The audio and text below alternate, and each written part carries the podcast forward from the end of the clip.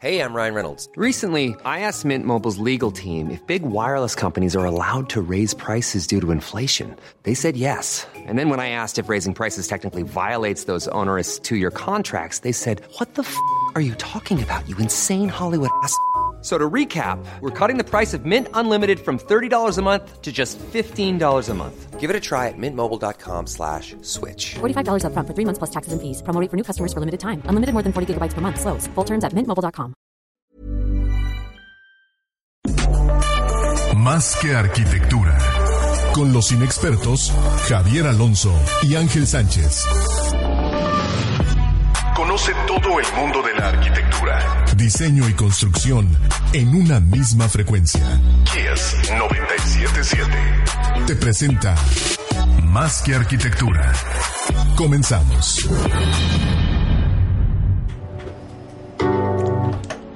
Buenas noches, bienvenidos a Más que Arquitectura en este 21 de agosto, noche tan fresca, ojalá siga así estos días para que podamos hacer eh, algunas actividades en la calle. Un servidor, el arquitecto Ángel Sánchez, Javier Alonso, un gusto estar contigo, man, ¿qué dices? Te ríes de mi, de mi pronóstico, ¿ah? Sí, sí, las, acti- las actividades en la lluvia, en la noche. Así es, así es. Pueden ser, pueden Buenísimo. ser varias. Pues ya estamos aquí en, en Más que Arquitectura, que como acabas de mencionar. Ya estamos también en Facebook Live, nos pueden seguir. Eh, en- por el video de arroba más que arquitectura nos pueden buscar también eh, les comentamos que nuestros nuestros cómo se dice perdón Nuestros podcasts. nuestros podcasts Así ya es. están en Spotify eh, igual como Más que Arquitectura y nuestro Instagram. Y agradecemos obviamente a Grupo CIPSE, aquí 977 por este espacio, que va a estar hasta las 9 de la noche hablando de arquitectura. Y hoy tenemos un tema bien interesante. Así es, man. Y bien, bueno, antes de meter el tema, tenemos con nosotros eh, como invitado especial al arquitecto y doctor en historia, Raúl Rivero. Bienvenido, Raúl, ¿cómo muchas estás? gracias. Ángel Javier, muchas gracias. Un gusto estar aquí con ustedes. Gracias Muy ti, contentos de tenerte. Como decías, Javier, el tema de hoy, bueno, es transformaciones de las ciudades y pueblos del siglo XIX.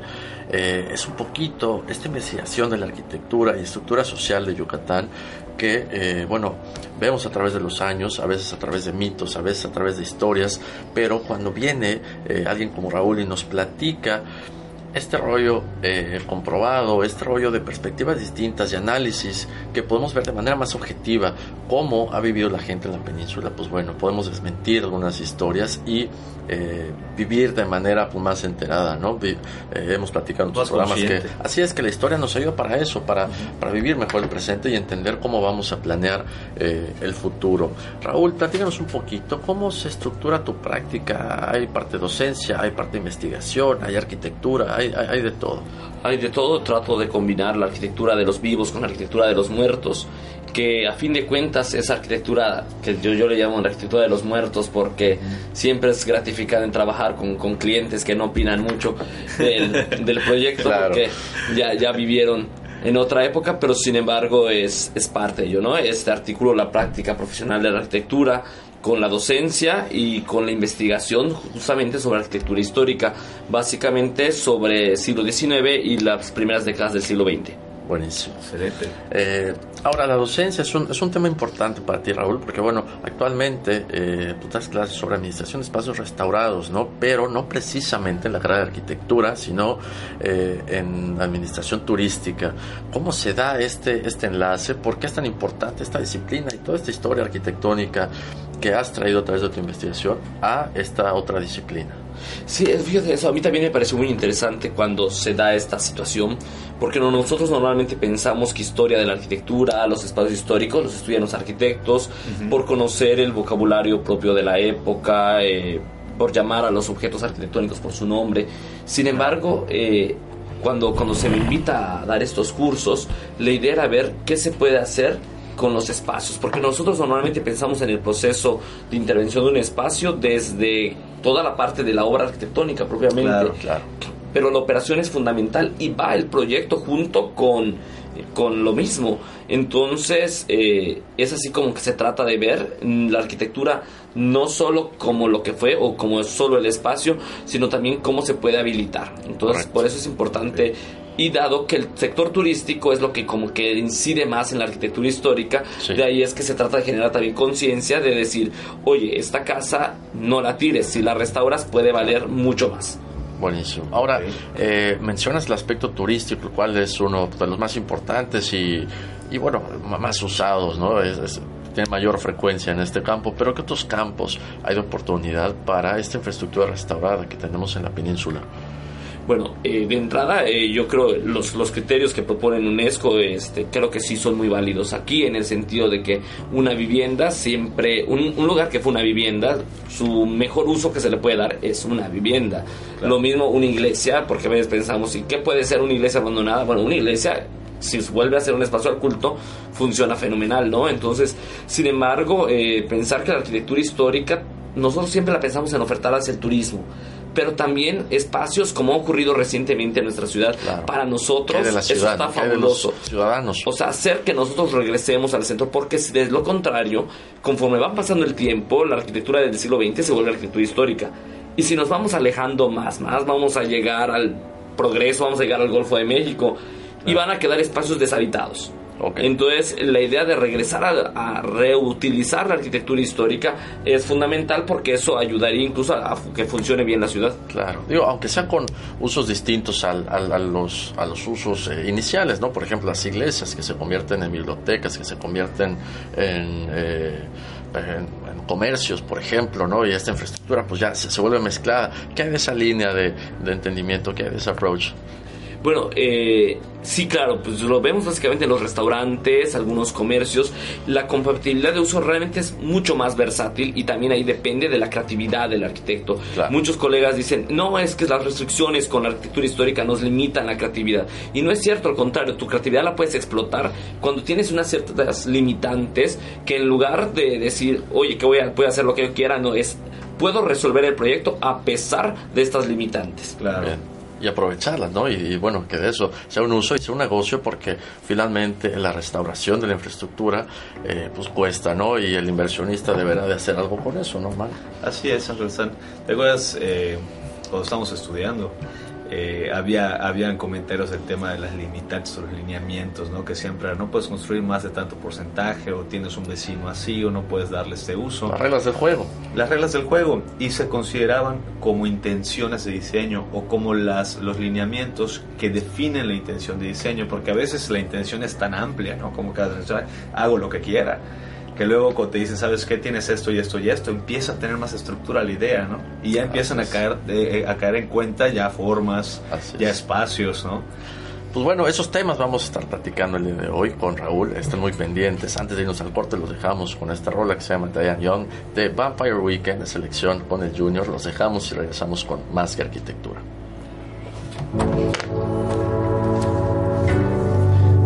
¿Qué te pareció? Ah, muy padre, muy padre. Está relax, ¿no? Sí, es, es, la idea. Claro. Y entonces nos vamos con este rollo. All Black. Este, es que está poca madre. es que no es mi día. All Black. Oye, ¿y tú? ¿Qué, qué onda? ¿Bien? Ah, estás haciendo cosas malas. Sí, pues estoy en los juzgados, entonces. ah, pues claro. Ahora, está, está poca madre el enfoque de, de, Raúl, man. Esto que vamos a tocar ahorita después del corte es. Le, le un poquito más es entender la historia a través de los espacios. Eh, a veces estamos acostumbrados a ver sobre documentos, ¿no?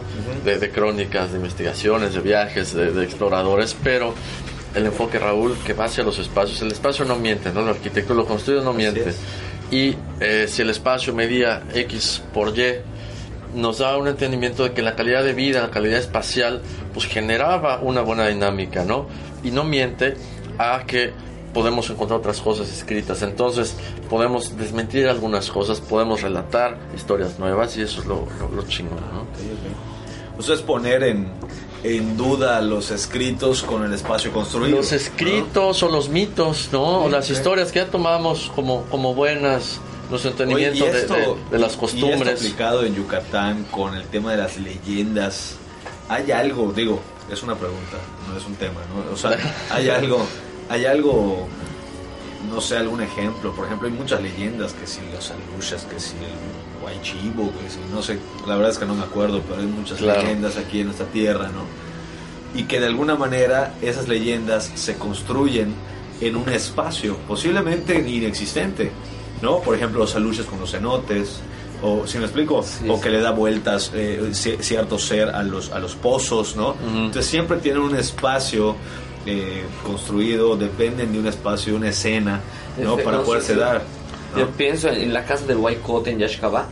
Ok. que el White es como es el primo hermano del White Chivo, pero es, es, es un grupo que se convierte en pájaro. Okay, o sea, lo que cambia es que se, vuelve ave.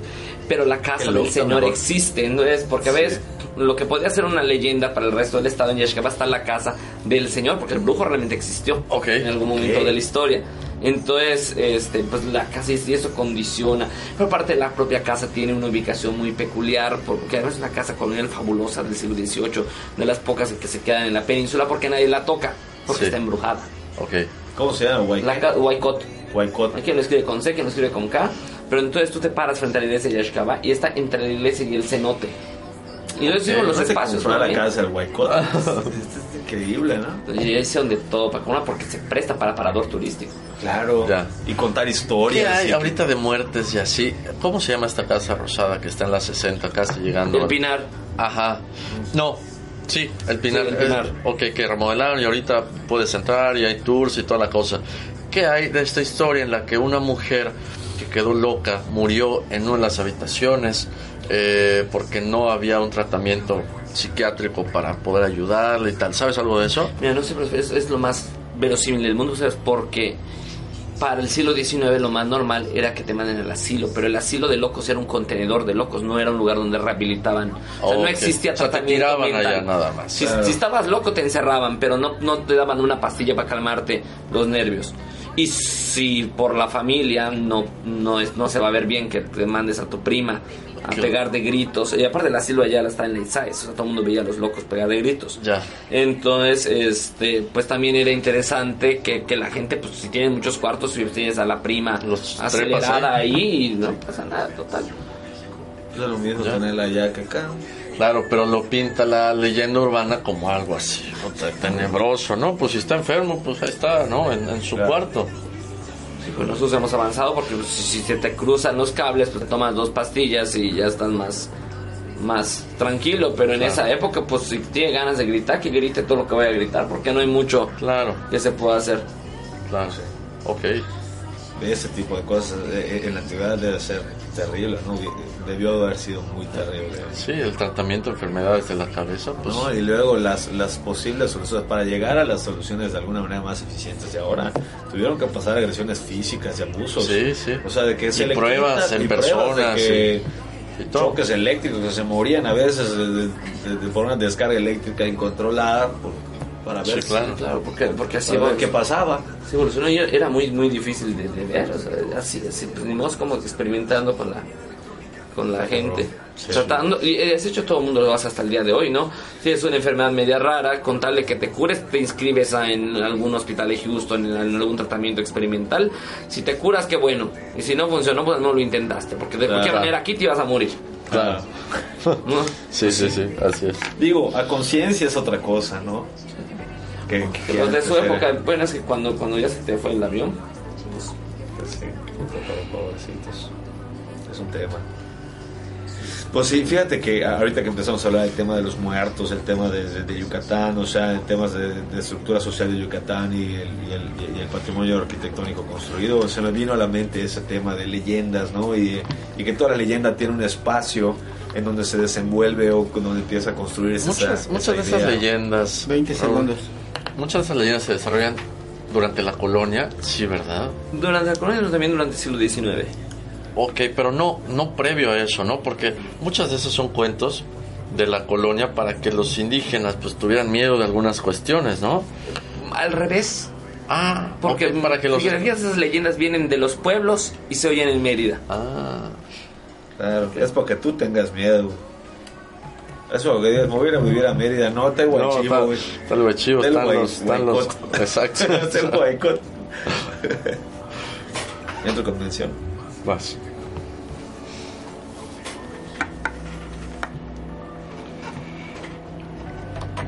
Y estamos de vuelta en Más que Arquitectura con el arquitecto Raúl Rivero platicando sobre la transformación de las ciudades y pueblos del siglo XIX. Antes les voy a mencionar que en ángulo arquitectónico estamos ubicados en Avenida Líbano, calle 20 por 29, Colonia México. Y este, este mes, hasta el último día del mes, tenemos el 15% de descuento en canceles de baño marca Castel, estos canceles templados para ducha, ¿no? Y el 10% de descuento en toda la marca Castel, hasta el 31 de agosto. Visítenos, ya saben, ángulo arquitectónico. A todo Darman. Y bien, de vuelta contigo, Raúl entender la historia a través de los espacios, este enfoque distinto que, platicas, ¿no? La arquitectura es un parámetro objetivo para entender condiciones de vida, actividades, estructuras sociales de la gente a través de la historia, ¿no? Eh, ¿Cuál es esta dinámica? ¿Cuál es este proceso con el cual analizas estas cosas? Tú dices, ¿cómo reconstruir la historia de un lugar a partir de los espacios? ¿Cómo funciona? Bueno, eh, nosotros podemos analizar y comprender la arquitectura incluso ahora vemos un restaurante, una tienda y más o menos con solo ver el espacio podemos saber qué vende y hasta el precio le puedes calcular eh, viendo los componentes espaciales. Eh, pues lo mismo para la arquitectura histórica. Si nosotros podemos hacer el levantamiento tanto de sus medidas fotográfico y revisando sobre todo a detalle, podemos decir, oye, la calidad de este espacio es superior a otras. Entonces, si tengo 20 casas juntas, y, analizo la calidad de los espacios de esas 20 casas, puedo decir, oye, de estas 20 casas, las más afortunadas eran estas tres.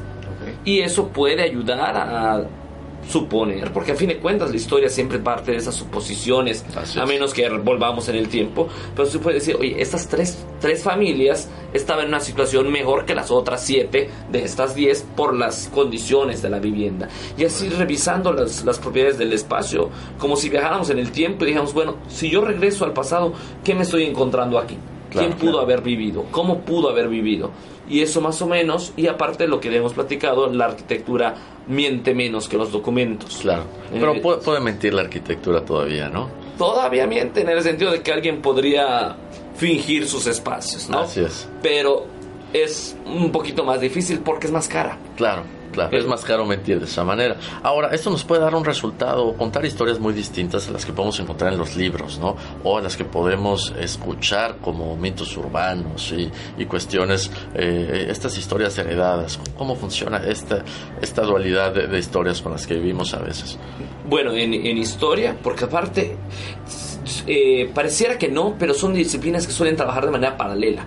Es decir, los colegas arquitectos suelen trabajar principalmente con los espacios y la información que te da los espacios. Eh, pongo un ejemplo de alguna otra parte del, país que recuerdo haberme topado con ambos casos. Por una parte, eh, el investigador que estudiaba desde la arquitectura veía que era un, edificio de, y decía del siglo XVIII y luego te topas con una carta que dice, si cuando cayó esa casa la hicimos, y eso a mediados del 19, la hicimos exactamente como se veía antes. Entonces el colega, partiendo del análisis solo formal y constructivo, dedujo que era una construcción del 18. Y así la restauró.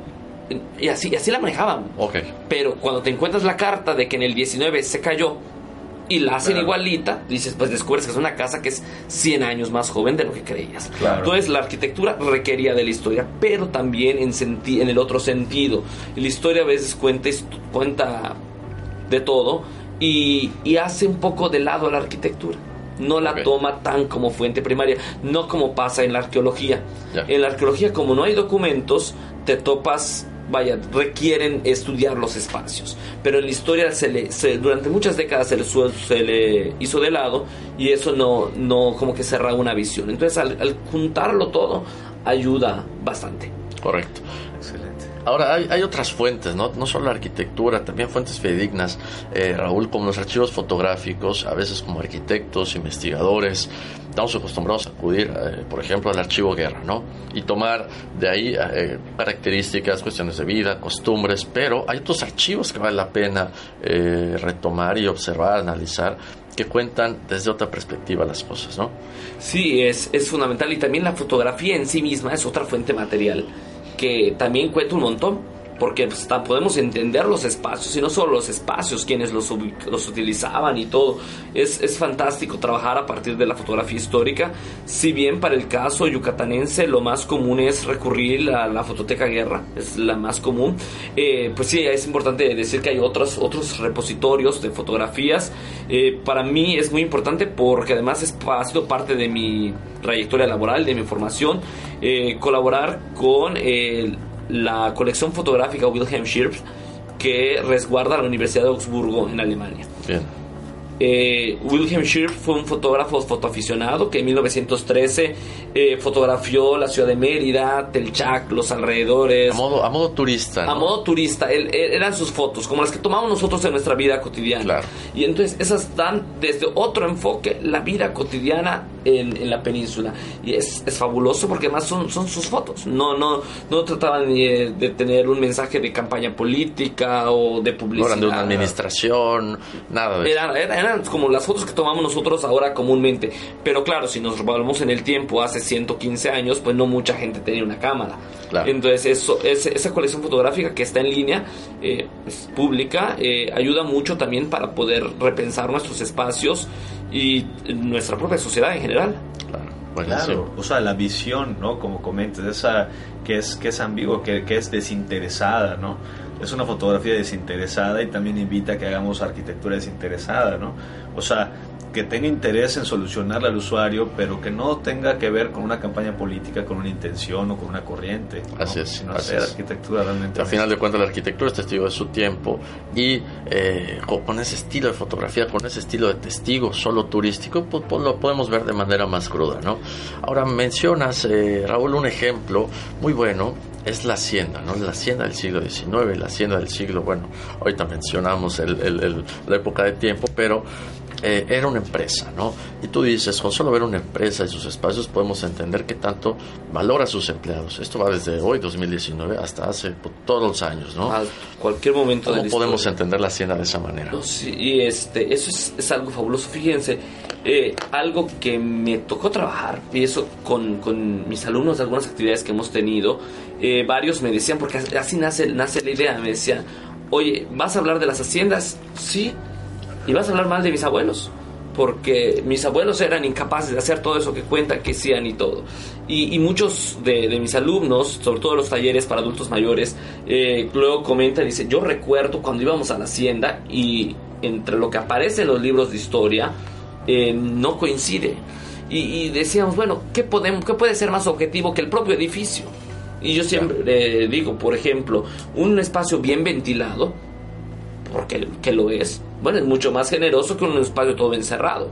Y todo lo, lo vemos hoy en día. Un espacio que ofrece estacionamientos sanitarios y que sus empleados funcionan muy bien. Bueno, eso, eso habla mucho del, del espacio, ¿no? En el cuanto a cómo la arquitectura, la distribución, el propio programa de arquitectónico que, que compone un edificio te puede decir, bueno, ¿qué pasa? ¿Qué pasa ahí, no? Correcto. Eh, bien, Raúl. ¿Qué actividades se daban, no? Claro. Ahora, Raúl, ¿qué hay? Digo, Pregunta random. ¿Qué, ¿Qué hay del concepto atemporalidad de la arquitectura o arquitectura atemporal? Ahorita estamos hablando de que la arquitectura nos habla de, es un testigo de su tiempo. Pero ¿qué hay del concepto de la temporalidad de la arquitectura? Yo más bien creo que la arquitectura va sumando el tiempo como un cuerpo que se va cansando, que va envejeciendo, que va adquiriendo cicatrices, que se va rejuveneciendo en algún momento. Y entonces ese es, esa suma, es el espíritu de la Carta de Venecia que has sin más de 54 años de existir, muchos colegas no lo entienden y todavía te preguntan, porque es de lo más común del mundo, ¿trabajas arquitectura histórica? Sí. ¿Y esta casa de qué año es? Pues del 2019, porque sigue en pie. No, no, pero ¿en qué año se hizo? Ok, pues este, este cuarto se hizo hace 400 años, este hace 300, porque ha ido cambiando. Y esa ventana se puso hace 30 años, etcétera, ¿no? pero pero es, es, la suma de todo. Entonces, así, si así la vemos, así podemos leerla también. Correcto. Ahora, hay veces que se utiliza la temporalidad como un concepto, ¿no? Diciendo, pretendemos no va, a pertenecer a ninguna época. Así es, como que queremos hacer algún diseño que sea atemporal, o sea, que se sienta vigente por los próximos años. Es un invento. digo, es un invento verbal, yo creo, ¿no? Pero esto en arquitectura, traduciendo la arquitectura y a conceptos arquitectónicos, ¿esto es posible o no es posible hacer arquitectura? Medianamente es posible porque hay algunos elementos arquitectónicos que al parecer le gusta a todo mundo al con el paso de los siglos. Y la clásica columna dórica o los tejados, y, vemos que pasan las décadas y se siguen usando. Y, es algo que en nuestra cultura occidental está tan arraigado que, que a todo mundo le gusta. Entonces eso lo, vemos y son algunos elementos que siempre se ponen y, y están ahí porque, porque a la gente le, le, gusta, o sea, lo pide el cliente. De hecho, yo, yo creo que también les pasa. Eh, son cosas que uno no quisiera poner y te lo está pidiendo el cliente, pues es que yo siento que aquí le, pegaría, pero porque es algo que ya eh, por los medios, por todo, o sea, ya estamos como preconfigurados a decir, estas cosas qué bonitas están, ¿no? Claro. porque son, son de gusto general. O por ejemplo, una cabaña, vamos a lo más básico, una cabaña en el monte, en, en el campo, ¿sí? Una cabaña de madera. Nunca va a pasar de moda una cabaña de madera una casa maya, imposible que pase de moda. Podemos llamarle tal vez no atemporal, sino estilos clásicos contemporáneos, ¿no? Porque dentro de 200 años posiblemente ya esto sea otra cosa, ¿no? O sea, olvidada. Bueno, lo vernáculo tiene, tiene, sí tiene esa temporalidad. También está un poco restringido dónde queda. la cabaña en el bosque, la palapa en la playa, etcétera. Pero el iglo en el polo, pero e, e, eso sí tiene cierta temporalidad, pero porque responde mucho a su medio. Claro. Entonces va a permanecer vigente siempre y cuando responda a su medio. Y aparte suele no ser un medio urbano en el cual nosotros podamos tener un diseño high-tech de constructivista, minimalista, sino que, claro. porque de entrada los sistemas constructivos, los materiales, la mano de obra, se vuelve más limitado, ¿no? Entonces ahí sí podría darse, pero en las ciudades o, o en las ciudades, incluso los, los, pueblos más grandes, pues ya se va transformando porque tenemos acceso a los materiales y a esta evolución. Buenísimo. Nos quedamos con esta idea. Vamos un corte y regresamos con más que arquitectura. Entonces, entro con Jefe Sevilla. Sí, ¿sabes qué ese rollo que mencionas, man? Sí, eso es un concepto chiflado decir que tu arquitectura no va a pertenecer a ninguna, ninguna época. porque está construida en una época. pero y tiene un material de una época y si se hace con blog, o sea, ya. Es interesante desmembrarlo porque, porque es un concepto muy utilizado últimamente. Porque ¿qué es lo que todo el mundo quiere? No seguir ningún estilo, ¿no? O no pasar de moda, más bien, ¿no? ¿Quieres, quieres quedarte en el qué Quieres? O sea, tú le preguntas a cualquiera ahorita, gallo, gallazo a la arquitectura y te dice, no, mi arquitectura yo, no la, yo no la quiero hacer para, para que pase de moda o, o que mi la arquitectura es estilo tal. La arquitectura no es ningún estilo, la arquitectura es una respuesta. Sí, güey. ¿Y cómo te dices que la arquitectura es atemporal?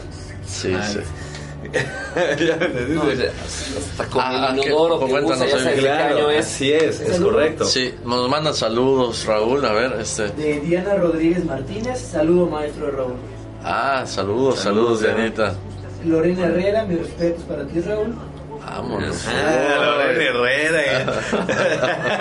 Aquiles González. Aquiles, un saludo, man. Qué, qué gusto, qué gusto. Saludos. José Luis Pérez, saludos Arquis. Inge, saludos muy especiales hasta la Ciudad de México. Roberto Roa, la arquitectura maya fuera de su tiempo. Oh, ok. Okay. Que, nos, que nos cuente más, que nos explique más eso de arquitectura fuera de su tiempo, pero... Pero qué onda. Pero desde qué perspectiva o concepto. Igual anda por aquí Adriana Soberanis, María José. Saludos a él, sí, sí, claro. Aide Solís Cabrera. Aide, Ajá. saludos. Eh, Deidre Ruiz. Saludos, saludos. Oye, Lady del Carmen. Saludos, Lady. El Miguel. Patricia Peña. Saludos, tía. Carlos Peliche. Carlos, saludos, Penichón. Y Paulina Peliche. C. Paulina C. Pues saludos, ¿quién Paulina. Es Carlos Peliche? Nada, Peliche.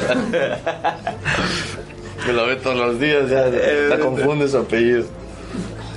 Oye, Raúl, a todo dar. Eh, bien, pues regresamos con este rollo de los ejemplos concretos de esta investigación, ¿no? Nos vamos primero con la vivienda de los trabajadores en la época de las haciendas Raúl menciona que esto de las condiciones de esclavitud, condiciones precarias, eh, no tanto. O sea, tú ves la calidad espacial de estos espacios y dices, oye, a todo dar, una vivienda Infonavit de hoy en día, No. una vivienda de esas. No, no, no, para nada. güey. Entonces, ¿dónde está la esclavitud? ¿Dónde está este rollo de vivir como en la cárcel? Nos sale de, de esta 20 segundos. como mito urbano, ¿no? No, es que, es que también tiene mucho que ver con cómo vendes el espacio hoy en día y cómo no se vendía hace muchos Antes, años. ¿no? Sí, pero además, ¿cómo lo tienes satanizado hoy? El de, el de antes y el de hoy es, es- Claro Es que peor. ¿no? el de hoy es digno entre comillas, claro, ya es re- realmente peor.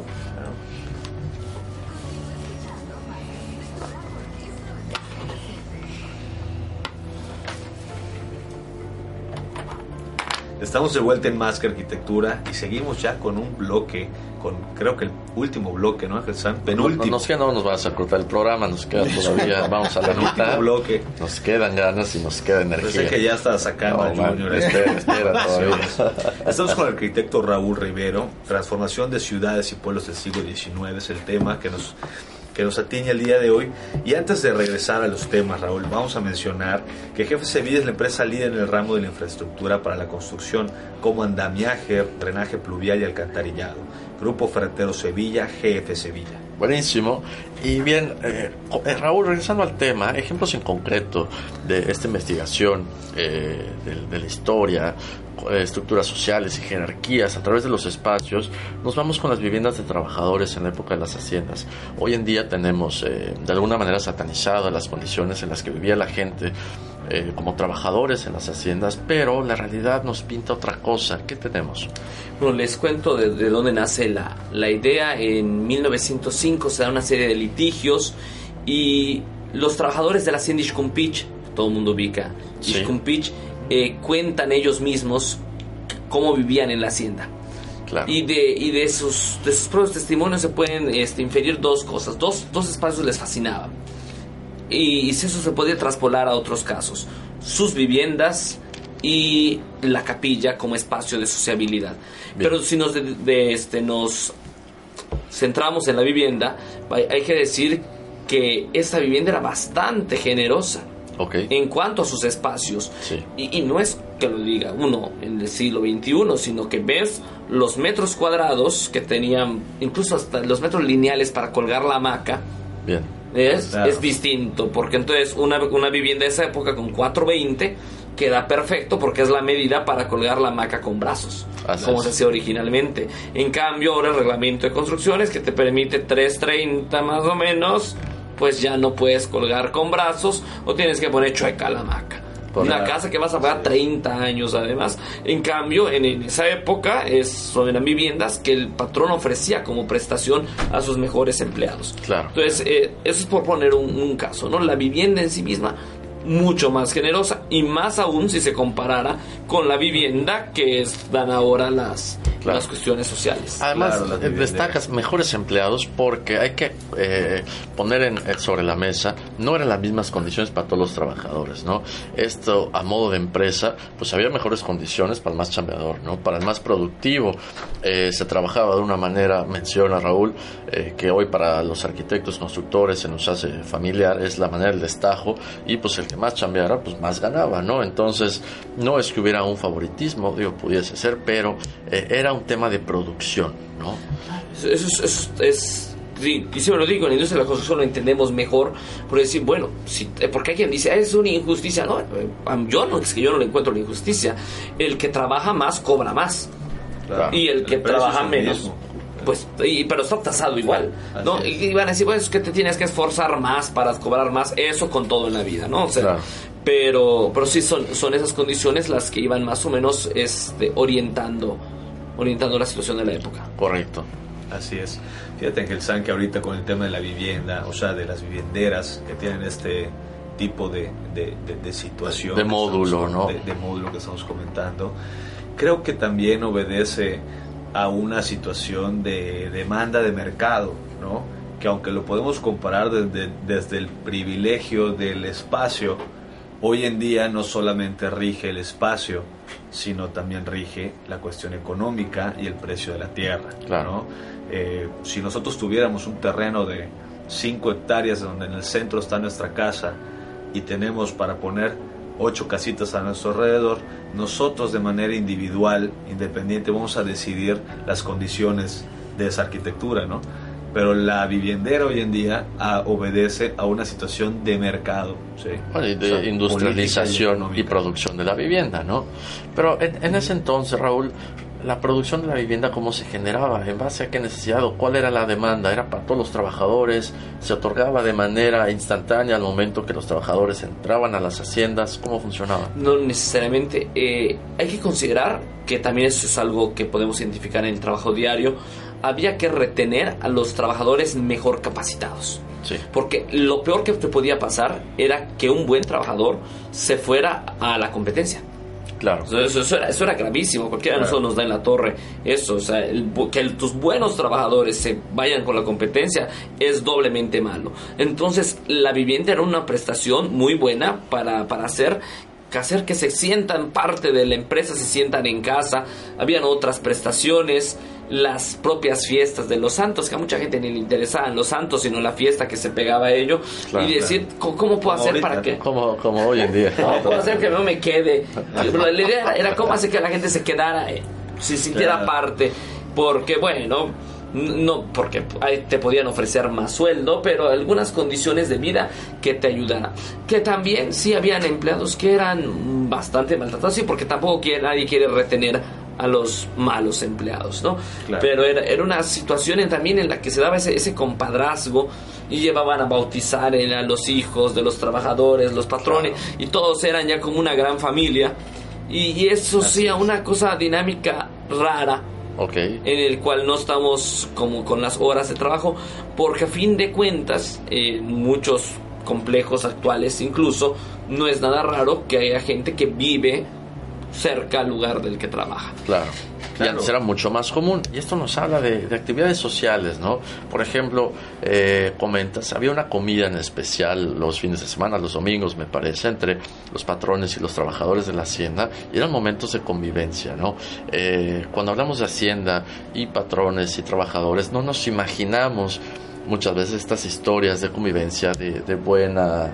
De integración. de integración, ¿no?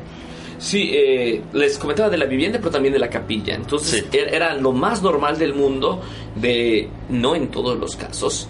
Por eso podemos ver, porque además partimos de que, de lo que queda de los espacios nos puede ayudar a entender lo otro. Cuando vemos esta capilla con sus grandes atrios, pensamos que, y que se da también a partir del testimonio de los Pitch, esos que terminando la misa de la mañana del domingo, donde iba todo mundo, se sentaban a, comer eh, galletitas con café, una especie de desayuno, entendido de que en su época era una cosa gravísima ir a misa desayunado, porque habías roto el ayuno, por eso era desayuno. Entonces, ese, ese desayuno que se sirve después de haber guardado el ayuno para poder ir a haber ido a misa, eh, era una gran convivencia que se valoraba mucho. Y decir también que no quedaba ahí, sino que acabando esa convivencia, la gente se iba a Mérida, a Chuburná, a otros lados, a dar la vuelta, ¿no? Y eso también rompe mucho la idea de esa gente encerrada, como, como en los barcos de las películas que estaban remando todos encerrados, sino era gente que daba la vuelta. Iba y venía a, los pueblos y lugares cercanos, ¿no? Y, hemos platicado anteriormente también que la ciudad está muy conectada, ¿no? También hay un concepto eh, que podemos tocar en el siguiente bloque, que es el, tema de la tienda de raya, ¿no? Y cómo esta obligaba de cierta manera a pertenecer a un grupo de trabajo, ¿no? Así es, pues vamos a platicar de, eso. Regresando al corte, nos quedamos con esta rola que se llama Spirit in the Sky de Doctor and the Medics. Los dejamos y regresamos con más arquitectura. Dice Raúl que la tienda de raya, ¿no?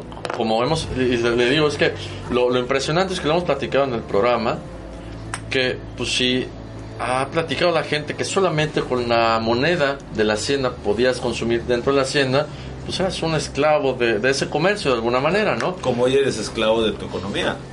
Pero, pero no, hay, hay evidencia de trabajadores de haciendas comprando en otros pueblos, en comunidades cercanas, entonces a ver, pues no era esta economía tan cuadrada, ¿no? Sino que tenía más soltura, tenía esta actividad diversa. Yo sinceramente creo que Depende mucho, digo. O no- no una- llores, es no- una- no llores. Perdón, es que me agarra el sentimiento cuando hablamos. no, yo, yo siento que tiene mucho que ver con el nivel, ¿no? Porque fíjate, si esto lo, lo ponemos como un ejemplo actual, o sea, un ejemplo de la economía actual, Ujú. que te- estamos en un país donde nos rige una moneda y una política, y que las personas que tienen mayor recursos pueden inclusive canjear esa moneda por, por, por monedas de, de Estados Unidos, de Brasil, de Inglaterra, de Europa, ¿sí? Y puedes tener este intercambio monetario porque la situación económica te lo permite. Ya. Y hay otras personas que estaban ahorcadas con su moneda porque dependían de, de- de- de su trabajo para vivir y para poder pagar a ese pequeño banco que se llamaba industria, ¿no? Que se llamaba hacienda. Es lo mismo. Bueno, porque además hay que decir que la gente no se, no, no, su sueldo no era su único ingreso. Por ejemplo, las esposas se dedicaban, cosa que ocurre hasta el día de hoy, a lavar la ropa de los de la gente de Mérida. Ok. Entonces ahí recibían otra moneda. Eh, eh, podían tener todo lo que tuvieran en su patio era de ellos. Gallinas, pon un huevo, pues vendes huevo, es tuyo. Claro. Eh, tienes ah, mata de papaya, vendes papayas, es tuyo. Tienes plátanos y los vendiste mega, también es tuyo. Entonces eso, y es algo similar a lo que vemos hoy en Cuba, con los cooks. Ajá. Ok. O sea, está la, en teoría ellos solo tienen la moneda interna, los cook. Pero de Pero una es u otra falso, ellos manera, tienen una moneda Pero se pueden más dinámica interior, ¿no? Claro. Se pueden hacer de las dos monedas. O sea, tienes la moneda de y cuando lo sabes manejar, eh, ya dio 20 vueltas. Sí. Entonces es, es bastante, es mucho más complejo. Sí. Al fin y al cabo estamos en una estructura económica. Ve- Venimos desde hace muchísimos años y siglos de una estructura económica en donde la estructura económica bien permite siempre ciertas cosas a los que poseen la mayor cantidad de recursos, ¿no? Claro, pero no, es, es permisiva también en- a, a diferentes escalas y que es, es lo chistoso que se satanice y se ponga eh, tan, tan rígido de la manera que no podían comprar en otro lugar. Es Bueno, que seguramente no algunas personas, ¿sí me explico? Sí, Claro. pero- Y era cosa de ser creativo. claro. O Ah, sea, porque podrías estar bien fregado, pero cosa que te supieras. Hay un testimonio que me encanta de, de esos de la, de la época, de una señora que su marido, eh, no sé cómo lo hacía, pero de las cuatro semanas que trae el mes, una trabajaba y se emborrachaba tres. ok. se iba de parranda. Y entonces ella al revés, ella le pide al patrón, no lo puede encerrar. Porque, ya me- porque además Para que no se escape y se gaste Claro, la que estar cuidando, se chinga la caguama. Sí, sí. Pero tres semanas, o sea, trabajaba una y tomaba tres. Ok. Pero además, ella de lo que se quejaba era de tener que lavarle la ropa sucia. Porque era la ropa sucia de tres semanas borracheras. Imagínate, esa cosa estaba podrida. Claro, claro. Fuck. Ok. No, claro. Entonces, claro. con creatividad, mira. Sí, Claro, es, es que lo de muy hoy. mal y la esposa feliz porque po- finalmente lo tenían ahí encerrado, ¿no? Es Solo que, que el eso no lo que eso no- encerraron. Ah, no. Ese fue el final de la historia. No le ok, encerraron porque dijo, no, no, no, eso no está, pues, ni modo. Y dice, si tú que le dices, tú, si, si la esposa no lo puede controlar, pues yo menos. Claro. Claro. Es como en el futuro relaten de que en aquellas ciudades del 2019 que la gente pepenaba por las calles y todos le hacían el fo y nadie le daba un centavo y que la gente se moría y el que estaba muerto lo iban a buscar en un camión a tirar al... ¿sí? Pues güey, aquí había, hay oportunidades también, hay chamba, Claro. hay jales, ¿sí me explico? O sea, y, y no dudo que hay personas que se mueven en la calle también, Claro. pero eso no es una generalidad, ¿no? Sí, no, no, no, sí, sin duda. Yo, yo, yo lo- siempre leía eso, me pensaba en, lo- en los trabajadores de ahora. Yo recuerdo uno, este, un contratista que se super mataba con su gente y todo, porque tenía un hijo con una discapacidad y necesitaba para los medicamentos, para el tratamiento, las Necesitaba más lana. se movía, pero trabajaba tal motivado. cosa. Padrísimo. O sea, da, da gusto. O sea, te podías ir de vacaciones y ver la cosa se movía sola. Y, y otros no. Había uno que se me estaba borrachito, bueno, medio Claro, crudo, medio. Va. Siempre, siempre ha habido. Y, y la misma oportunidad tenía. Claro, que Claro. uno sacaba más trabajo que uno que el otro por, Por lógica, claro. por, por ganas. o sea. Así es. Pero luego dicen uno, oh, uno es el desgraciado, ¿no? Ah, claro. Sí, Como platicamos antes, es un tema de actitud, ¿no? Un tema de estar dispuesto y avanzar, ¿no? Algunos saludos ahí, David. Los mismos, las mismas personas. ¿Qué dice? que El que le preguntó hace- Oye, ¿qué? Le- Hijo, arroba, La arquitectura maya adelantada a su tiempo y aún en, nuestro, en nuestra época inigualable. inigualable. Ah, ah es una declaración, claro, claro. Completamente. Vamos. Completamente de acuerdo. Eh, ¿Vas o voy, man? Vas. Voy, ok. Estamos de vuelta en Más de Arquitectura, ahora sí, man, eh, con el bloque de cierre del programa, eh, a todo dar.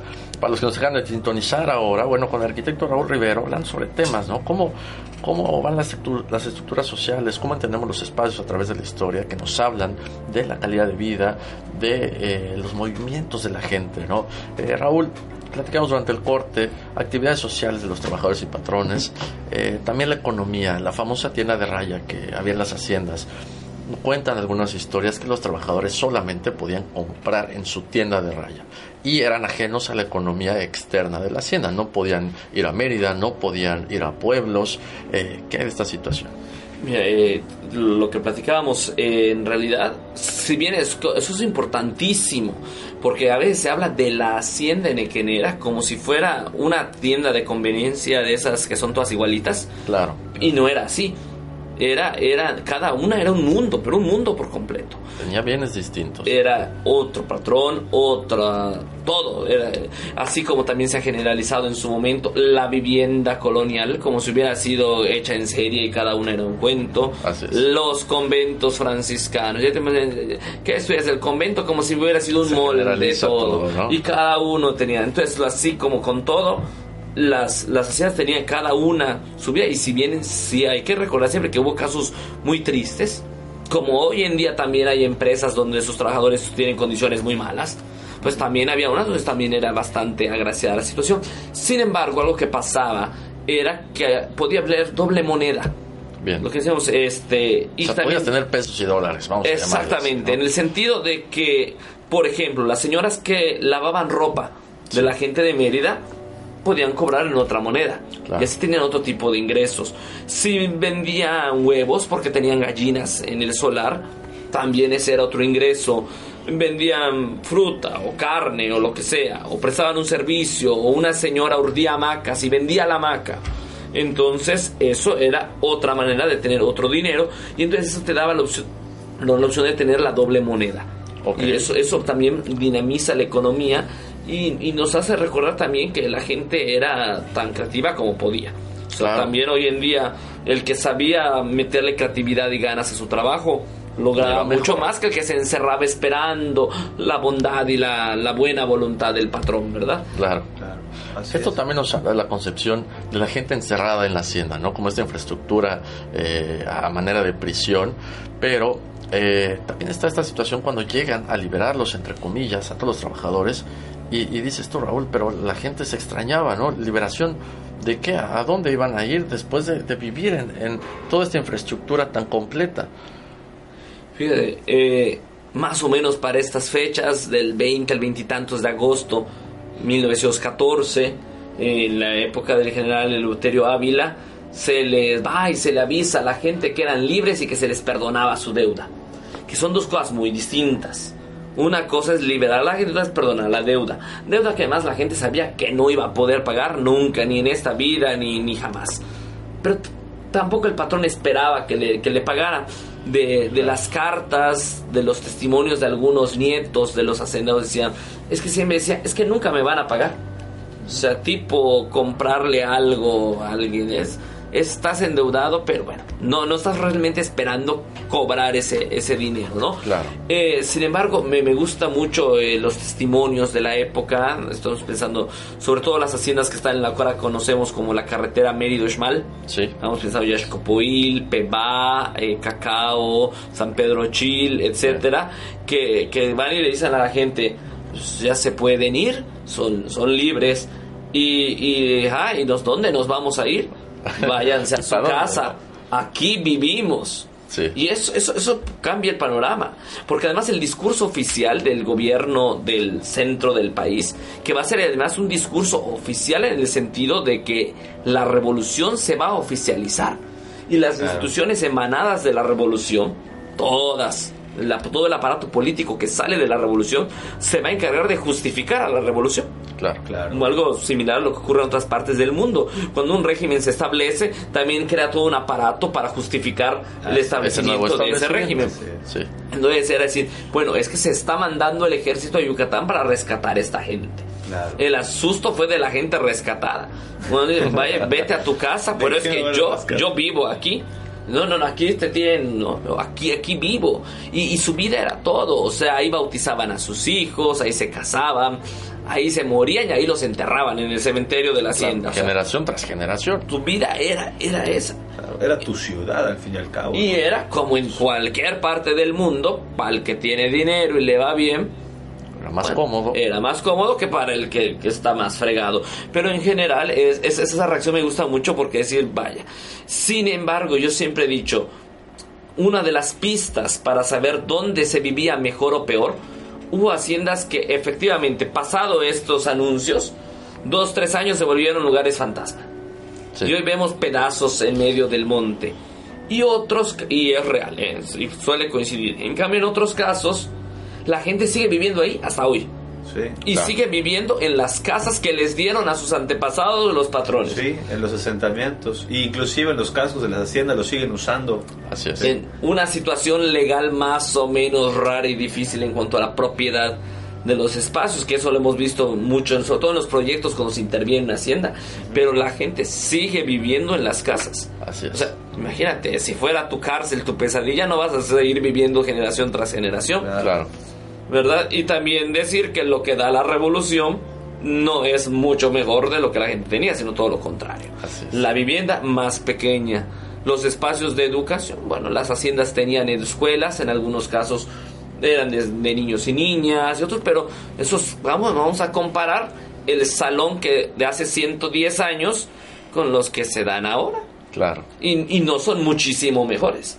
Los hospitales también, de lo, lo que se ofrecía hace 110 años a lo que ofrece ahora el sector salud, se uno, bueno, bueno, pues para ver, digo, para estar en el 2019 estaríamos bárbaramente mejor. tenían más claro. presupuesto, sí estamos de acuerdo. Vamos a ver a quién, a quién le hizo justicia a la revolución y si realmente convino tanto que llegara la revolución a Yucatán. Y el espacio no miente, ¿no? Y el espacio no miente. Ahora, se nos ha acabado el tiempo, Raúl, en esta excelente charla que hemos tenido hoy contigo. Antes de irnos, nos gustaría eh, saber tu opinión con todo esto que hemos platicado, el espacio, la historia, la estructura social, hacia dónde va Yucatán con este hilo, ¿qué sigue? Bueno, yo esperaría que tanto el sector privado como el sector público descubrieran nuestra historia, que nuestra historia, la verdadera historia, lo que realmente ocurrió es riquísimo más allá de lo que se cree o de los cuentos que se quieren vender, porque a veces se hace un proyecto pensando, oye, aquí qué pudo haber pasado o, qué podríamos hacer con este lugar. Y sin embargo, si, si nos pensamos, ok, aquí realmente qué pasó y nos detenemos en nuestra historia, nuestra historia es fascinante. Y eso se presta, esa es inspiración para los proyectos, no solo arquitectónicos, sino para los grandes proyectos de, de difusión y de gestión. Buenísimo. Raúl, ha sido un gusto tenerte. Eh, muchísimas gracias. Excelente programa, Raúl. Muchísimas gracias por estar con nosotros. Muchas gracias a Junior, aquí en los controles, al David ahí en la cámara y todo el rollo. Ángel San, Raúl, muchísimas gracias por esta charla el día de hoy. que se repita. claro que, sí, claro que sí, con mucho gusto. Nos vamos a ver y escuchar el próximo miércoles de 8 a 9 de la noche con más que arquitectura. Hasta la próxima.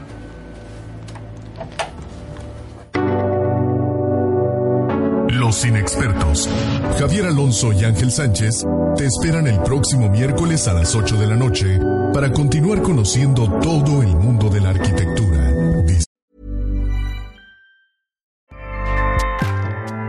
ACAST powers the world's best podcasts. Here's a show that we recommend.